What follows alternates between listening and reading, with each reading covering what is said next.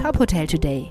Die Nachrichten des Tages für die Hotellerie von tophotel.de. Mit Maximilian Hermannsdörfer. Einzelhändler und Gastronomen können auf Mietminderungen hoffen, wenn ihre Geschäftsräume wegen der Corona-Pandemie im Lockdown geschlossen bleiben mussten. Allerdings gibt es keine pauschale Regelung, wie die Aufteilung der Kosten je zur Hälfte auf Mieter und Vermieter. Das entschied der Bundesgerichtshof am Mittwoch in Karlsruhe. Es müssten immer sämtliche Umstände des Einzelfalls berücksichtigt werden. Markus Lute, Geschäftsführer des Hotelverbandes Deutschland, sagte zum Urteil, der BGH hat geurteilt, dass Mietern gewerblich genutzter Räume grundsätzlich ein Anspruch auf Anpassung der Miete wegen Störung der Geschäftsgrundlage zustehen kann. Der IHA habe sich für diese Klarstellung intensiv eingesetzt und freut sich über die höchstrichterliche Bestätigung, so Lute.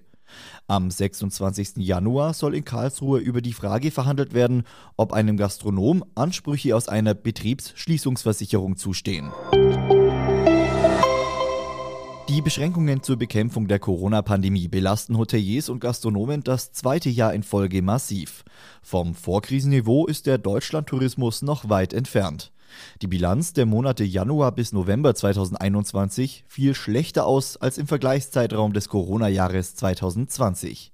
Das teilte das Statistische Bundesamt mit. In den ersten elf Monaten 2021 verbuchten Hotels, Pensionen, Campingplätze und Co. insgesamt 293 Millionen Übernachtungen. 2019 waren es im gleichen Zeitraum knapp 465 Millionen. Innerhalb des Beherbergungsgewerbes gibt es allerdings deutliche Unterschiede. So profitierte der als kontaktarm geltende Campingurlaub von gestiegener Nachfrage. Hotels, Gasthöfe und Pensionen verzeichneten dagegen einen deutlichen Rückgang. RIMC Hotels and Resorts und Hard Rock haben die Marke des geplanten Hotels auf dem grünen Bunker St. Pauli bekannt gegeben.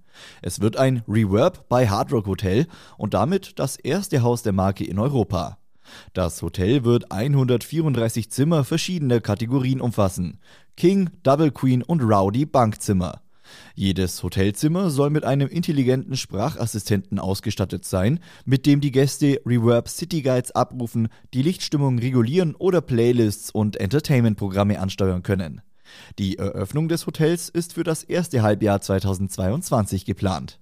Weitere Nachrichten aus der Hotelbranche gibt's immer auf tophotel.de.